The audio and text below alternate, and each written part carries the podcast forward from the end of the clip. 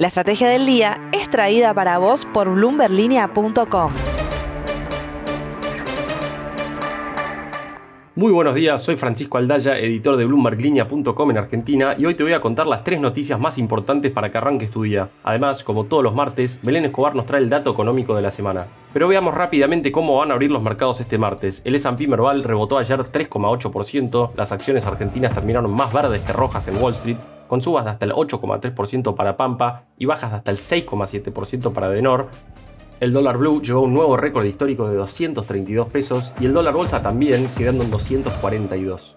Lo que tenés que Dos saber. años después de haber salido del default, Argentina está gestando Uno. nuevamente una crisis de deuda. Lo venimos hablando en las últimas semanas, estamos hablando del mercado de bonos en pesos, un mercado que había sido marcado en los últimos meses por una creciente participación de títulos ajustados por inflación. ¿Por qué es problemática esa deuda? Porque el gobierno no la puede licuar justamente a través de una alta inflación. Cuando el mercado empezó a dudar de la capacidad de pago del gobierno, empezó a vender esos bonos y así llegamos a la licitación de hoy por unos 250 mil millones de pesos, recordando que la semana pasada los organismos estatales tenedores de esta deuda aceptaron un canje, lo cual redujo el caudal de vencimientos de hoy. Será un día determinante para Martín Guzmán, que viene dialogando con los bancos y otros inversores institucionales a lo largo de la última semana para que vuelvan a tomar esta deuda. ¿Qué pasa si no lo logra? Bueno, seguramente tenga que recurrir a la emisión monetaria para financiarse, algo que violaría el acuerdo con el FMI. Una situación delicada, así que estaremos atentos hoy para ver el desenlace. 2. En un contexto de escasez de dólares en las arcas del Banco Central y a pesar del precio récord de la soja, la autoridad monetaria decidió ayer restringir hasta el 30 de septiembre el monto de divisas que autoriza y concede a las empresas importadoras. Y por la tarde, en otro comunicado oficial, el presidente de la entidad, Miguel Pese, pidió a los importadores industriales buscar su propio financiamiento para pagar sus importaciones hasta que merme la actual demanda de divisas provocada principalmente por el déficit energético del país. En otras palabras, estamos teniendo que importar gas a precios altísimos y eso impide que el central pueda acumular reservas como acordó hacer con el fondo. Ese es el contexto en el que el gobierno decide restringir otras importaciones. Las medidas se conocieron una semana después de que Cristina Kirchner criticara un supuesto festival de importaciones, algo que no se refleja en los datos del INDEC. Como te decía, las importaciones subieron por la energía, no por la compra de insumos. En una de sus primeras reuniones como ministro de Desarrollo Productivo, Daniel Scioli también había criticado la semana pasada supuestas maniobras especulativas por acumulación de stock o aprovechando la brecha cambiaria. Ante estas novedades, Daniel Funes de Rioja, titular de la UIA, dijo que no se puede parar la producción. Veremos cómo sigue esta disputa en estas semanas.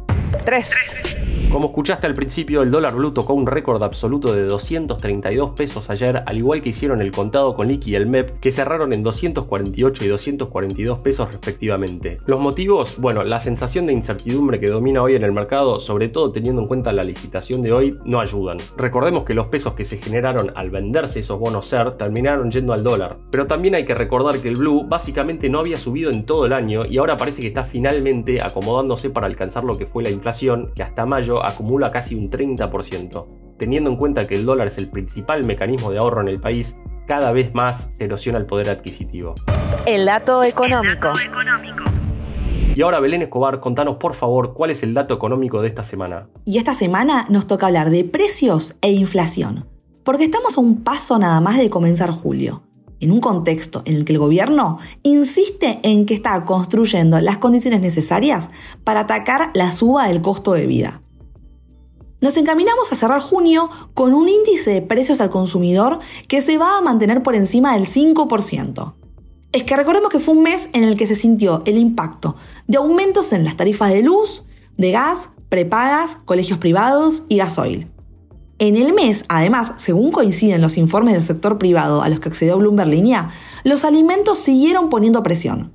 Por ejemplo, según la consultora LSG, en la tercera semana de junio, los precios del sector se aceleraron en casi un punto respecto de la semana anterior. En este escenario de expectativas poco favorables y luego de un IPC de 5,1% en mayo, recordemos, el ministro de Economía, Martín Guzmán, dijo que en la Argentina, cuando faltan dólares, hay inflación y por ese motivo aseguró que es necesario producir y acumular más reservas. Con todo este panorama llegamos entonces al dato económico de la semana, que es que según los analistas el registro de inflación de junio podría superar al del mes anterior, porque según esperan se va a mantener en torno a un 5,5%. La frase del día. Antes de irnos, escuchemos lo que dijo Alberto Fernández, que está en Alemania por el G7, en un mensaje claramente dirigido a Cristina Kirchner. Las medidas de hoy van en el sentido de tratar de recuperar reservas, que para nosotros es un objetivo importante, y también poner en orden las cuentas públicas, porque nosotros no creemos que se pueda seguir viviendo eternamente con déficit fiscal, así que hay que tratar de hacerlo paulatinamente y no salvajemente. La medida llegó a una semana de que Cristina criticara un supuesto festival de importaciones, y aunque evidentemente se trató de una concesión de Alberto, el presidente sí se pronunció en contra de la relativización del cristinismo del déficit.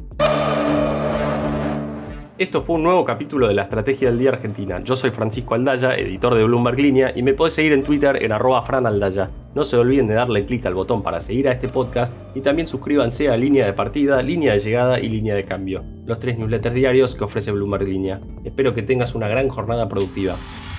Esto fue La Estrategia del Día Argentina, escrito y narrado por Francisco Aldaya. Producido por Arturo Luna y Daniel Hernández. Que tengas un día muy productivo.